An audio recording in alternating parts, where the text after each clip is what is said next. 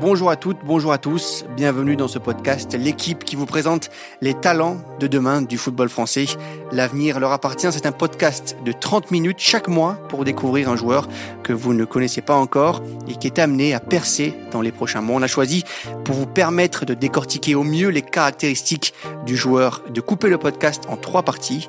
Une première pour apprendre à connaître le joueur, une deuxième pour apprendre à connaître l'homme et enfin une partie centrée sur l'utilisation dans son club et sur l'avenir. Je suis Loïc Tanzi, ravi de vous présenter cette émission. La cellule de recrutement de l'équipe est prête, c'est parti pour nos observations pour tenter de dénicher le joueur à qui l'avenir appartient.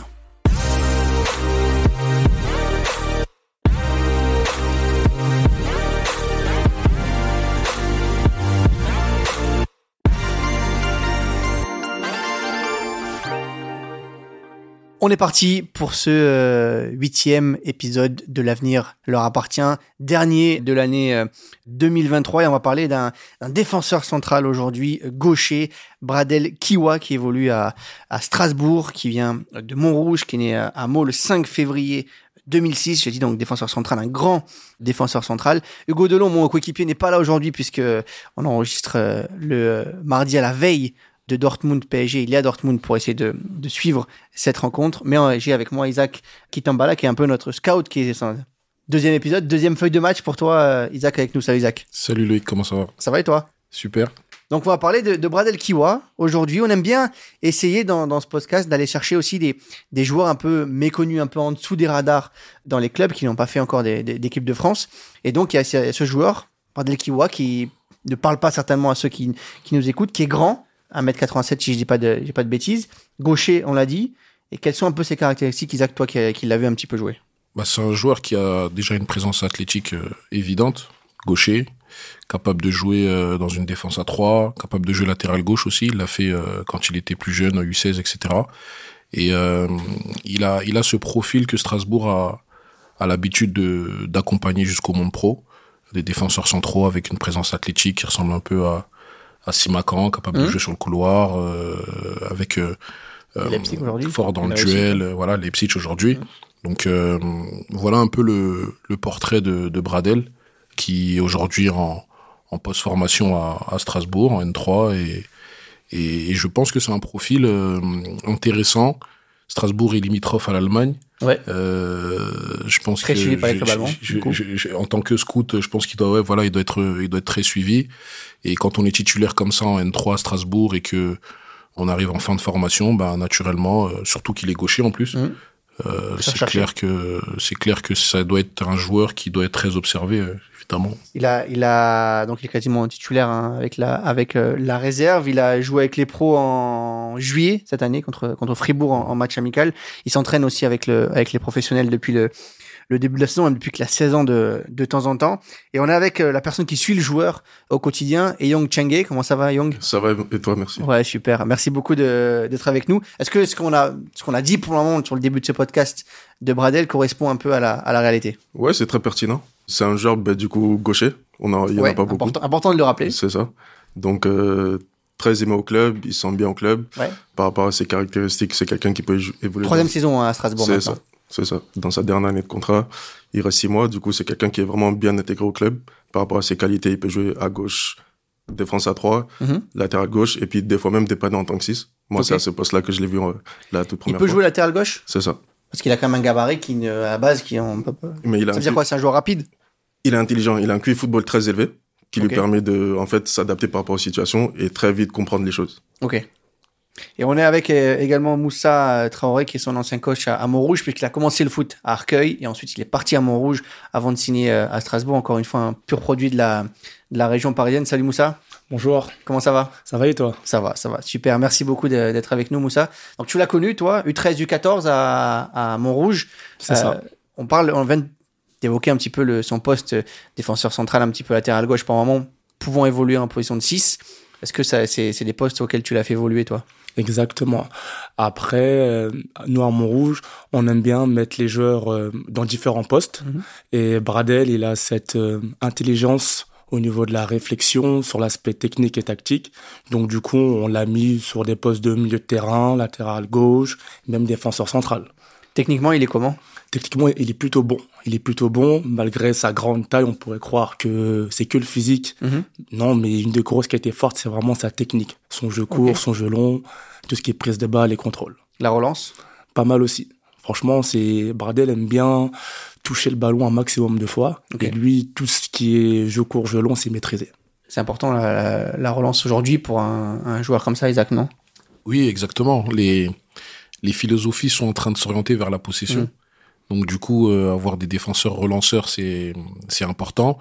Et ça devient un peu un, inconvénient pour certains profils, dans le sens où, euh, ok, on, a cette philosophie de possession, mais on perd un petit peu sur l'aspect euh, défenseur dans l'âme, l'aspect gain du duel. Et souvent, c'est des reproches qu'on peut faire à des joueurs comme ça. Qui, moi, ça a été le cas, moi, quand je jouais, par exemple. Ouais. Bah, j'ai un grand gabarit, je suis grand, etc. joué Moi, j'ai joué à l'Estac. Ouais. Je suis formé à l'Estac. Et en fait, l'inconvénient, ça va être de, ok, il faut que tu saches relancer. Bah, quand tu sais relancer, mais tu gagnes plus trop de duels. Donc, euh, est-ce que Bradel va avoir l'intelligence pour pouvoir euh, s'adapter à ce type de consigne? Est-ce qu'il va garder un jeu où il va être défenseur dans l'âme ou est-ce que euh, il va plutôt être relanceur? Et est-ce qu'on va lui reprocher de plus être défenseur dans l'âme lorsqu'il sera relanceur. Donc, c'est c'est dans cette transition-là, à la post-formation, qu'il est important de, de, de se trouver, de, de vraiment euh, réussir à, à jouer sur ses qualités et, et performer pour le haut niveau. La culture du duel, c'est comment à Young pour Bradel C'est quelque chose qu'il aime bien. C'est vraiment, par contre, un défenseur dans l'âme. Et c'est quelque chose sur lequel j'insiste beaucoup, avec lui parce qu'il y a certains clubs où il y a beaucoup de possession et du coup, bah, tu perds ce côté où il faut savoir tacler, Mm. se salir à un moment donné, monter sur l'autre et mettre la tête. Bah, c'est ces choses-là, en fait, qui font partie de lui. Il aime le duel. Comment il joue Strasbourg en, en N3 Trois? Défenseurs. Ok. Du coup, il est côté gauche ou alors quand ils sont à deux, euh, axial gauche. Et du coup, c'est quelqu'un qui aime bien possession relancer. justement ou jeu plutôt de transition? Ils sont entre les deux.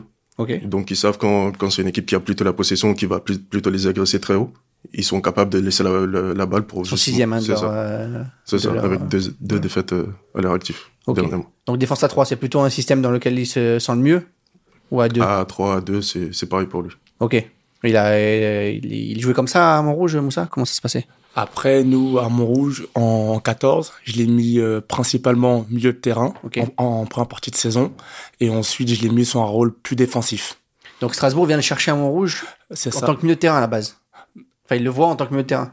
En fait, ils l'ont invité sur une détection euh, du coup dans leur club partenaire à Ouais. Vert. Et euh, je leur ai présenté le joueur comme un joueur qui pouvait jouer partout parce qu'il s'adapte très facilement. J'ai dit, même attaquant, il, il fera Ouais. l'affaire. Donc il invite, il me dit, mais tu es sûr qu'il est bon? J'y mets l'attaquant, gardien, il sortira du lot. Ouais. Et en fait, il est mis au milieu de terrain, au bout de 5 minutes, il, il casse tout, on le fait s'asseoir. Alors ça, c'est intéressant pour ceux qui ne connaissent pas comment ça se passe.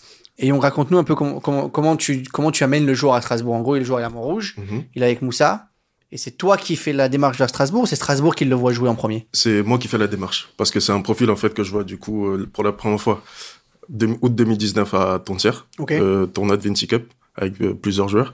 Et en fait, il, Tournoi organisé par, le, par FC notamment. ça. Et en fait, c'est un joueur qui survole le, qui survole en fait le tournoi de par son, son, son, son gabarit et puis sa, sa gestuelle. Très Il est à élégant à cette époque-là. C'est ça. C'est sa première année du coup foot à 11. Il est surclassé avec les 2005 Ok. et en fait on ne voit que lui. Et du coup suite à ça, ben, je prends Et contact. là, il joue milieu de terrain. Il joue latéral gauche. Ok. En fait, il a alterné latéral gauche, milieu de terrain, central. Et à chaque fois, il faisait que les trois. Et il sortait déjà au-dessus du lot par rapport à 2005. Et suite à ça, en fait, il... j'appelle Strasbourg plusieurs fois. Bon, c'est un peu compliqué de, Oui, oui. de tu toujours les emmener, c'est ça. Et du coup, moi, je le présente en tant que défenseur central. Et quelques mois plus tard, en fait, il me rappelle en me disant est-ce que le joueur est T'appelles que Strasbourg ou t'appelles. euh, Non, Strasbourg, Toulouse, Bordeaux, Reims à l'époque. Et en fait, ça match avec Strasbourg. Et deux, trois mois avant, il part à Marseille en étant U14. Et il est avec les U19 où il fait un match. Et en fait, personne ne leur dit que c'est un U14. Et Hmm. il demande tout le monde. Et c'est à la fin qu'on voit Nasser Largué. On lui dit mais c'est un 2006. Ah ouais. Et là, il s'étonne, il dit mais c'est pas possible, c'est pas vrai. Et c'est comme ça, en fait, que ça, tout s'est enchaîné. Ok, d'accord. Et donc Strasbourg le fait faire un essai. L'essai se passe bien. C'est ça. Et derrière, Sur une journée, un match, et puis en fait, au bout de 5 minutes, vraiment, ils le sortent, ils le font s'asseoir et proposition le lendemain, Et comment il, re- il rebascule défenseur central? Au fil des matchs. C'est Au fil des matchs, parce qu'on se dit, c'est un profil qui est grand, athlétique, il a une bonne relance, il aime les duels, donc ça va forcément reculer. Ok. Donc il commence, il commence milieu de terrain à C'est Strasbourg. ça, Ok. Et ensuite, ils le font. c'est ça. Ils le font toujours à 3 À 2, défense à 4. en, dans 17. Ouais, c'est ça, C'est en 17, après il monte, en- il commence à 3 en, c'est ça. en, en N3. Euh, donc Moussa, pourquoi, toi qui le, qui le connais techniquement, qui était son coach, Pourquoi, pourquoi l'avoir fait redescendre? Est-ce que c'est un bon choix pour toi aujourd'hui Strasbourg de le faire redescendre en défense centrale? Ou est-ce que toi, si tu étais coach aujourd'hui de Strasbourg, tu, tu continueras à le mettre euh, en position de 6 Après, ça dépend parce que après Strasbourg, euh, peut-être ils ont des problématiques sur certains postes, sur certains profils. Donc ça dépend aussi du coach. Oui, bien sûr, mais là on parle que du profil de, de Bradel. Du profil. Lui, toi, tu vois plus mieux de terrain. À l'instant T, effectivement, je lui reculerais plus d'un cran car euh, au niveau de sa relance, au niveau de son gabarit, au niveau de son intelligence du jeu, je pense qu'en étant face au jeu, il peut apporter beaucoup plus de Alors, choses. Tu vois plus défenseur. Exactement, ouais. En étant face au jeu, je cours, je long, les duels aériens, son, son leadership aussi, Mhm. je pense qu'il peut plus s'étoffer et apporter à l'équipe en étant directement au milieu de terrain, selon moi. Il y, a- il y a un point qu'on n'a pas abordé, la gestion de la profondeur. Comment, comment il le gère, Moussa?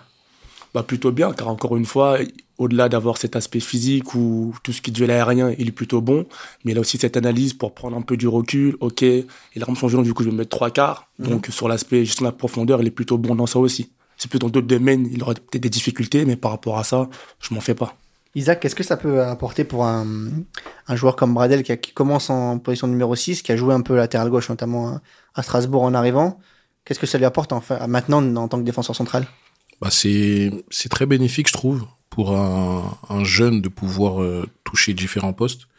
Et lorsqu'on est défenseur central et qu'on est amené à jouer 6, ce que j'ai vu moi avec euh, ma petite expérience, c'est que ça développe euh, ce côté euh, je n'ai pas peur, je veux le ballon, je mets du volume, même si en, tant- en tant que défenseur central, il n'y a pas forcément de volume à mettre, mais il va avoir un surplus de d'énergie qui va être bénéfique, tu vois, un peu comme Marquinhos Ouais. au PSG, qui à un moment donné a dépanné en 6 et quand il est revenu défenseur central, bah, on voyait tout de suite son énergie, euh, il, a- il allait naturellement dans l'effort.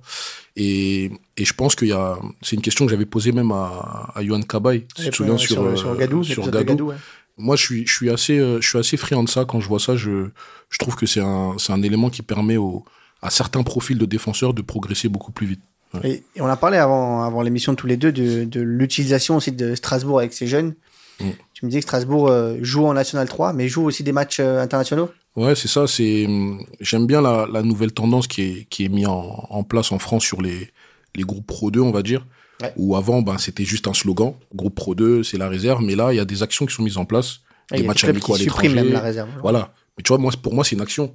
Dans le sens où euh, tu supprimes la réserve, mais derrière, tu mets en Ah place des choses, des matchs internationaux, les petits voyages, ils se confrontent à d'autres niveaux. Mhm.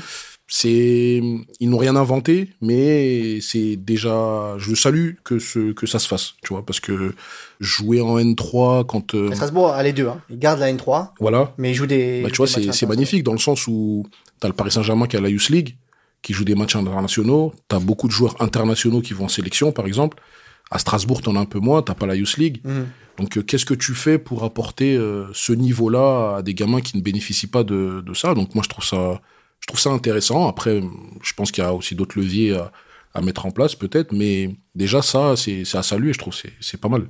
Et Young, tu voulais rebondir là-dessus Ouais, moi je trouve que c'est une bonne chose justement d'avoir ce groupe élite qui permet d'aller voyager et se, que- se confronter à d'autres footballs anglais, Donc, ils ont un, pour rebondir le groupe pro de Strasbourg, C'est ça, et derrière, ils ont un groupe élite c'est ça, qui mélange N3 et U19 en gros. c'est ça. Les meilleurs joueurs du coup en 18, en 19 et puis la Ok. N3 Ok, qui partent faire des matchs du coup contre bah, tout ce qui est Chelsea, d'autres clubs euh, en Europe. ok. Et garder le championnat à côté, je trouve que c'est une bonne chose parce que aujourd'hui on voit beaucoup de jeunes qui passent le cap bah, du coup de signer le premier contrat pro, Mhm. mais qui arrivent pas à passer le cap d'intégrer l'effectif parce que justement il manque ce côté Bardel n'est pas pro encore. hein. C'est ça. Il manque ce côté, en fait, où il faut aller jouer contre ben, des adultes.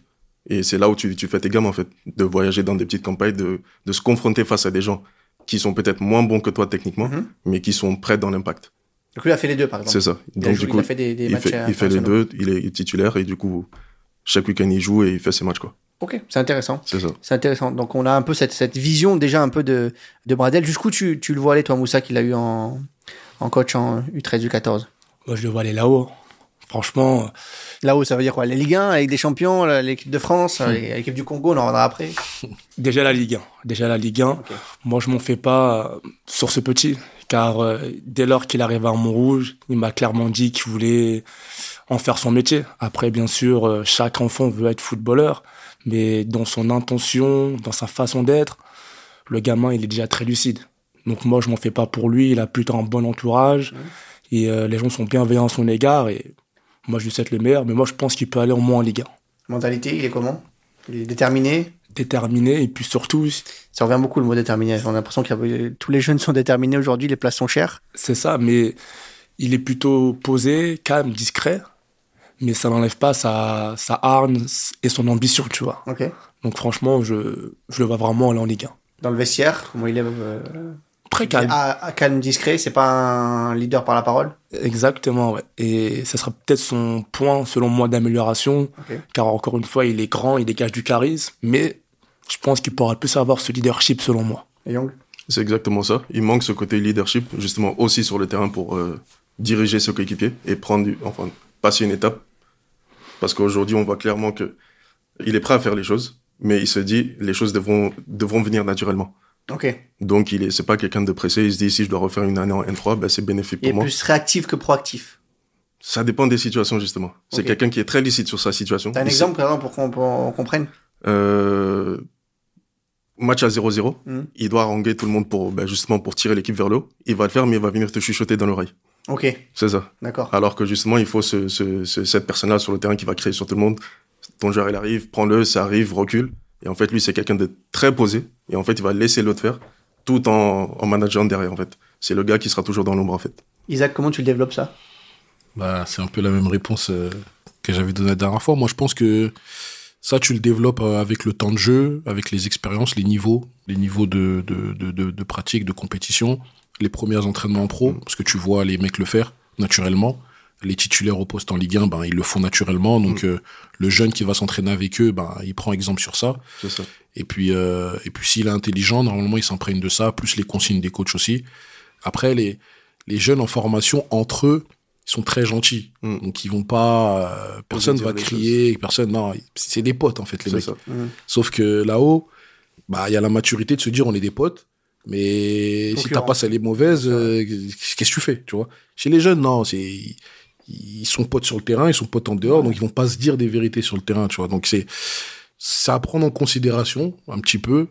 Après, je pense que voilà, tu l'apprends, tu l'apprends en, côtoyant un niveau euh, supérieur parce que tu vois que c'est la normale et si tu ne le fais pas, ben tu n'existeras pas peut-être dans cette exigence. Tu vois, Il faut cette personnalité pour aller vers le niveau. Et c'est quelqu'un de très respectueux. C'est-à-dire même quand il est monté la première fois avec les pros, il m'appelle derrière, il me dit. Euh, je savais pas comment appeler les joueurs, si je devais les appeler par le ah nom de famille ou par le prénom. Il me dit, du coup, j'étais un peu bloqué. Mais justement, c'est là, il faut montrer ta personnalité. Mm. Et je lui dire, hé, ça arrive. Bien sûr. Et il a du mal à faire ça. Moussa, pour terminer cette, euh, cette première partie, qu'est-ce qu'il lui reste aussi à améliorer d'un point de vue technique? Plus le niveau a monté d'un cran, du coup, peut-être jouer plus vite, décider plus vite, analyser plus vite. Après la décision. Exactement. Je pense que techniquement, je m'en fais pas, mais plus le niveau va monter d'un cran, il aura moins de temps, moins d'espace du coup, bah, c'est là, je pense qu'il devra vraiment monter son niveau d'exigence. Ok. Selon moi. Parfait. On termine ainsi cette euh, première partie de l'avenir leur appartient. On passe à la deuxième partie sur le parcours et un peu l'humain, l'environnement familial de, de Bradel Kiwa.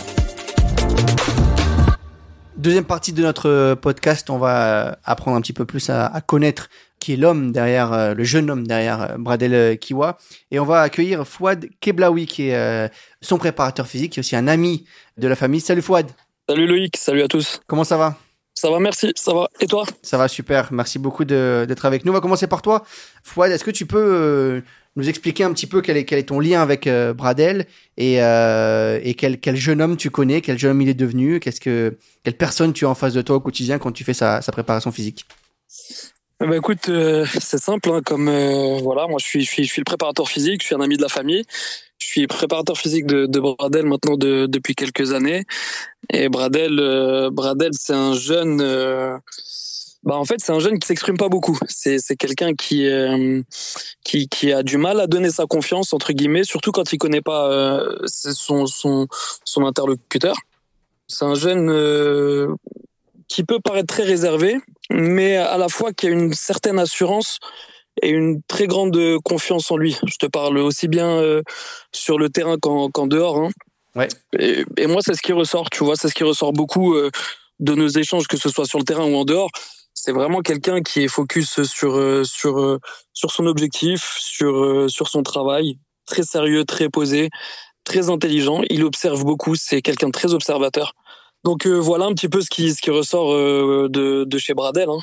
C'est un, un, joueur qui a commencé au, Cosma à Arcueil dans le, dans le 94, à 5 ans, qui est parti ensuite à Montrouge, on en a beaucoup parlé dans la, la première partie, qui a signé donc ensuite à Strasbourg. Et donc, quel est, l'environnement? Depuis quand tu les connais toi à peu près? Depuis quand tu euh, Depuis 2019-2018, comme ça. Donc, tu étais assez, assez, petit. C'est ça. Quel est l'environnement euh, familial autour de autour Très familial.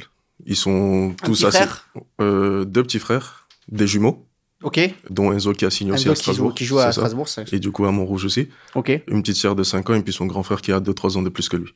Ok. Voilà. Donc il a trois frères et une sœur. C'est ça. Ok. Et le deuxième jumeau, euh, il y a Enzo et le deuxième. Il, joue, pas au foot. Ouais. Il y a que Enzo qui joue au foot. C'est ça. En plus de. En plus de Bradel. De Bradel. Ok. Et pourquoi le foot?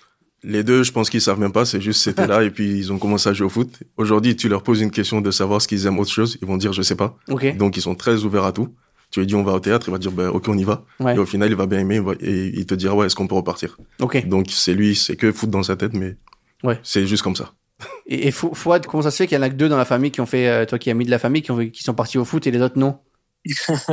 Ça c'est tu vois comme te dit Young hein, je pense que même si tu demandes euh, au grand pourquoi pourquoi il saura pas te répondre tu vois mais mais non je pense que voilà tu sais après euh, dans, dans les quartiers tu as le foot voilà c'est le sport le plus pratiqué par par tout le monde donc voilà ils sont tombés dedans petits ils ont accroché et puis et puis voilà s'il a l'opportunité de d'en faire leur métier un jour, euh, ils, lâcheront pas, tu vois. Oui, deux parents congolais qui sont nés au Congo et qui sont venus en France ensuite, ça? C'est ça. Qu'est-ce qu'ils font les parents aujourd'hui? Euh, La maman est infirmière et le père il travaille dans le bâtiment. Ok. Voilà. Et ils, ont, ils sont venus. Bradel est né en France. Il est né en France. Tous frères et sœurs aussi. Tout le monde, est, né, en France. Donc euh, c'est c'est vraiment une famille très simple. Euh, qui mettent pas de pression du tout sur les deux enfants. Enfin du coup les cinq. Hmm. Tout le monde a sa place. Le grand peut s'exprimer, la petite peut s'exprimer. Enzo, c'est la même chose. Et en fait, les deux accrochent beaucoup comme ils jouent au foot. Ouais. Pendant ah, ils sont à Strasbourg ensemble maintenant, en plus, ouais. Et au départ, carrément, ils voulaient pas aller là-bas justement parce qu'il y avait le grand frère. Ils voulaient pas être le frère d'eux. Et c'était ça le petit problème. Et puis au final, quand il est parti là-bas, il a bien aimé. Il se dit, euh, j'ai envie d'aller là-bas. Il y a combien de différence entre les deux? 2010 et 2006, 4 ans. À 4 ans quand même. À 2010, il a déjà intégré Strasbourg. Ah ouais. C'est défenseur central aussi, apparemment. Ouais. On va, on va, ce sera un prochain podcast pour. Euh, pour un 2010, c'est un peu jeune encore pour nous. Là, on est en 2006-2007 en ce moment. Fouad, toi qui connais la famille, Décris-nous aussi un petit peu cet environnement familial. Là, quel, quel, type de famille tu, tu, tu découvres ou tu côtoies au quotidien? Bah, tu vois, je rejoins complètement Young. Hein. Là-dessus, euh, c'est une famille euh, modeste, mais à la fois très simple, très très simple. C'est une famille, euh, tu vois, qui, qui qui se prend pas la tête, qui est vraiment bah, déjà très soudée, croyante. Et voilà, chacun chacun trouve sa place, chacun a l'opportunité de s'exprimer, chacun Vraiment, c'est une famille, entre guillemets, une famille modèle, hein, comme, on, comme on peut dire. Et quelle place ils ont aujourd'hui dans, dans son accompagnement? Et c'est-à-dire que on se parle souvent de, des familles euh, très trop présentes parfois. C'est, c'est pas le cas? Pas du tout. Le père, il est complètement effacé. Ok. Ça veut dire que s'il doit aller voir un match, il va venir, il regardera son match et puis il rentre chez lui, il parle même pas avec le petit. Ok. Il rentre à la maison, ça va, ça va, ok, bon. J'ai autre chose à faire. Ouais. Et puis c'est plus la maman qui est là, qui regarde de très loin, qui est supportrice, mais elle se mêle pas du tout de tout ce qui se passe à côté. C'est tu vas bien, t'as mangé, l'école ça va. Et surtout, est-ce que l'école ça va? Et le reste, c'est gère. Si t'as un problème, tu viens me voir. Et l'école, ça va? L'école, ça va, il n'y a pas de problème. Il a des bonnes notes, il passe le bac cette année. Ok. Et pareil, il n'y a pas de difficulté. C'est... On lui pose toujours la question est-ce que tu as besoin d'aide? Il me dit non, je vais me débrouiller tout seul d'abord. Ok. Donc, euh, Oui, bah c'est, c'est, c'est, peut-être aussi une caractéristique qui s'est développée chez lui, c'est-à-dire que euh, s'il a des parents qui sont euh, qui le laissent un peu Mm. un peu gérer tout seul, c'est donc un- c'est un, c'est un débrouillard, c'est un C'est ça. celui qui cherche des solutions tout seul. Faut être d'accord avec ça? Complètement, complètement, je le rejoins entièrement, puisque tu vois, même euh, lors de nos séances, euh, le petit, c'est, c'est, c'est, enfin le petit maintenant, le jeune, Ouais. c'est un, c'est un, c'est un perfectionniste. C'est, c'est vraiment un perfectionniste. C'est, vraiment quelqu'un qui va pas lâcher jusqu'à réussir, trouver les solutions par lui-même. Vraiment, c'est quelqu'un de, tu vois, l'abnégation, ça, ça fait vraiment partie de, de, de, de, de ses qualités aussi, tu vois. Et comment, il- comment lui, il en vient à avoir un préparateur physique Par, par exemple, c'est pas le cas chez tous les jeunes de, de son âge. Comment, fois, toi, tu, tu, tu, tu t'en viens à lui, lui faire des, une prépa individuelle? Bah écoute, tu vois, ça a été à sa demande. Ça a été clairement à sa demande, puisque le jeune, il avait compris qu'il avait quelques soucis, tu vois, notamment dans, dans, tout ce qui était coordination. C'était un, de ses points faibles, entre guillemets. Il a voulu vou- vraiment travailler là-dessus. Donc, euh, on a commencé un petit peu à travailler sur, euh, sur tous ces aspects-là. Et puis, au fur et à mesure, on a poursuivi le travail, tu vois, les années passant, on a poursuivi le travail. Et puis, euh, comme je t'ai dit, c'est un perfectionniste. Il veut vraiment mettre toutes les chances de son côté pour parvenir à ses objectifs. Il a compris que la partie athlétique est aussi importante que la partie technique. Donc, euh, je peux que le soutenir dans cette démarche-là. Surtout aujourd'hui avec le foot d'aujourd'hui, tu vois. Isaac, qu'est-ce que tu penses de ce que tu entends là? Bah, Je trouve qu'il y a un équilibre euh, familial qui est, qui est présent et qui, est, et qui peut que aller dans le sens de la progression et de la stabilité du, du joueur. Toi, tu es plutôt euh, parent qui laisse complètement faire ou parent euh, trop Moi, je défends les parents, moi. Moi, ça veut dire, euh, dans, dans le milieu du foot, les, la présence des parents, elle me dérange pas parce que pour moi, je vois les parents comme des protecteurs par rapport à tout ce qu'on peut entendre et voir dans le foot. Donc, la présence, elle n'est pas dérangeante en soi, pour moi. Mmh. Et au contraire, je pense qu'un enfant, ça a besoin de, de savoir qui qu'il a euh, de, du soutien, euh, que surtout les, les années centre de formation, c'est pas simple, t'es loin de chez toi, il a des frères et sœurs, il les voit pas. Il faut, il faut de la présence. Maintenant, euh, ce qui dérange aujourd'hui, c'est la présence dans, dans les sujets football, etc. Mais ça dérange pas quand c'est l'école, ça dérange pas quand c'est quand c'est d'autres sujets qui sont liés à l'enfant. Donc pourquoi le football ça dérange Tu vois, moi c'est mon avis, tu vois. Parce qu'il y a de l'argent. Euh, c'est la vérité. tu vois, c'est ça. Parce qu'il y a de l'argent. Ça veut dire, euh, comme il y a de l'argent, les, parents, ils ont pas, les parents, ils ont pas le droit de, d'être là. Tu vois, donc, euh, donc, non, non, je trouve que c'est important de, d'avoir un cocon familial, de, de, l'équilibre. C'est important pour, pour un enfant, de, qu'il fasse du foot ou pas. Donc, c'est ce que je constate là et c'est, ça peut que l'aider à, à franchir ces, étapes. Tu as mis, le doigt sur le, son, son arrivée à Strasbourg et sur les débuts en centre de formation. Comment, comment il l'a vécu, lui, le, le départ de Montrouge, du, du cadre un petit peu familial de la région parisienne? Il était déjà prêt à ça, si je peux le dire comme ça, parce que du coup, il a signé l'année Covid. Ouais. Du coup, il n'y a pas eu forcément de compétition avant. Il a pu travailler beaucoup en individuel avec Foued. Et on l'a prévenu bah, pendant les longs mois, bah, tu vas arriver, il va se passer ça, tu risques d'être blessé parce que c'est beaucoup d'entraînement, une surcharge de travail. En plus, c'est quelqu'un qui a grandi trop vite. Du coup, il était beaucoup trop raide au niveau des jambes, beaucoup de blessures. On parlait de coordination. C'est ça. Donc, il a fallu travailler tout, tout, ce qui était coordination, motricité, agilité au niveau du bassin, etc. Donc, c'est tout ça que Fouad, en fait, tu dis grandit trop vite, c'est-à-dire que le 1m97, il le faisait 87, euh, pardon. Il 13, 14, il faisait 1m85, je crois. Ah ouais? Ouais. Ah oui, oui. je crois que je faisais la même taille au même âge. Tu m'étonnes qu'avec les U14, je jouais avec les U19. C'est ça. Du coup, c'est, c'est toutes ces choses, en fait, qu'il fallait travailler tranquillement. Mais pas aller trop vite parce que bah, son corps a besoin de tout digérer, en fait. Et d'où le fait qu'il joue latéral gauche. Parce que si on le mettait défenseur central, bah, il était déjà plus grand que tout le monde et il fallait le faire travailler avec le ballon. Et donc sa motricité, comprendre le jeu, aller vers l'avant et pas être du coup derrière patron et puis regarder tout le monde en fait. Et le, le, tu confirmes aussi que l'éloignement n'a pas été un problème pour lui au début? Toi qui l'as suivi ces, ces années-là? Ça n'a a pas été du tout un problème pour lui. Comme, comme l'a dit Young, il était préparé à ça. Moi, pour en avoir discuté avec lui, il me disait qu'il appréhendait euh, pas du tout, qu'il était préparé à ça depuis, euh, depuis, depuis un long moment, on va dire, puisque c'était son objectif dans tous les cas. Donc, euh, non, lui, il l'a vu comme une étape, et puis c'était parti. Il voulait que, que se mettre au travail et continuer sa progression. On va passer à la troisième partie, l'avenir, la, projection. Avant ça, fois de la, avant que qu'on te laisse, la, dernière question qu'on pose à, à tout le monde, jusqu'où tu le vois aller aujourd'hui? Le plus haut possible. En tout cas, c'est ce que je lui souhaite. Et, et je pense que en, en ayant cet environnement-là et en continuant à travailler, être sérieux, c'est un jeune qui a toutes les capacités pour aller le plus, le plus haut possible. Pour toi, il a déjà le niveau de, des, des professionnels? Pour moi, il s'en rapproche de plus en plus et euh, il va bientôt toquer à la porte. C'est une certitude. Merci Fouad, en tout cas, merci beaucoup d'avoir été avec nous. C'est euh, précieux, euh, merci. précieuse anecdote pour, pour découvrir Bradel Kiwa. On passe à la dernière troisième et dernière partie sur le, la projection et l'avenir. C'est là où on passe à Young un peu, un peu au grill.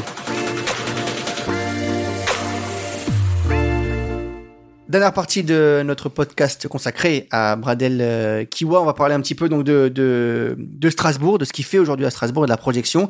Donc on l'a dit, il joue en N3 avec des matchs internationaux notamment euh, en N3. Il est en fin de contrat en, juin donc 2024 avec les 2006 contre aspirants, ça, C'est ça. Ok. Qu'est-ce qu'il en est aujourd'hui avec Strasbourg? Est-ce qu'il s'entraîne quotidiennement avec les professionnels? Quelle est, quelle est son utilisation là-bas au club? Euh, Du coup, c'est un jeune qui joue, bah, qui évolue avec la N3. Ouais. Euh, il s'entraîne en N3 durant les, les trêves internationales.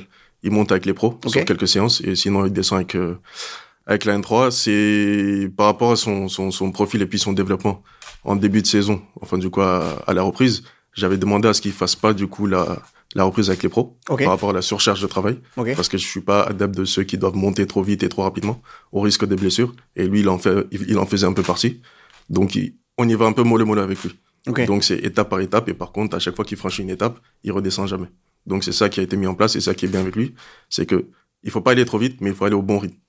Il a, il a pas fait la prépa avec Strasbourg cet été? Il a fait la pré- il a, il a fait une partie avec les pros et une partie avec la réserve. Parce que comme, comme il a joué avec, ça. avec euh, les pros contre, contre euh, Fribourg. C'est important, Isaac, on s'arrête deux secondes là-dessus, sur le, le côté pas aller trop vite avec les joueurs qui peuvent potentiellement être blessés régulièrement. Ouais, bien sûr.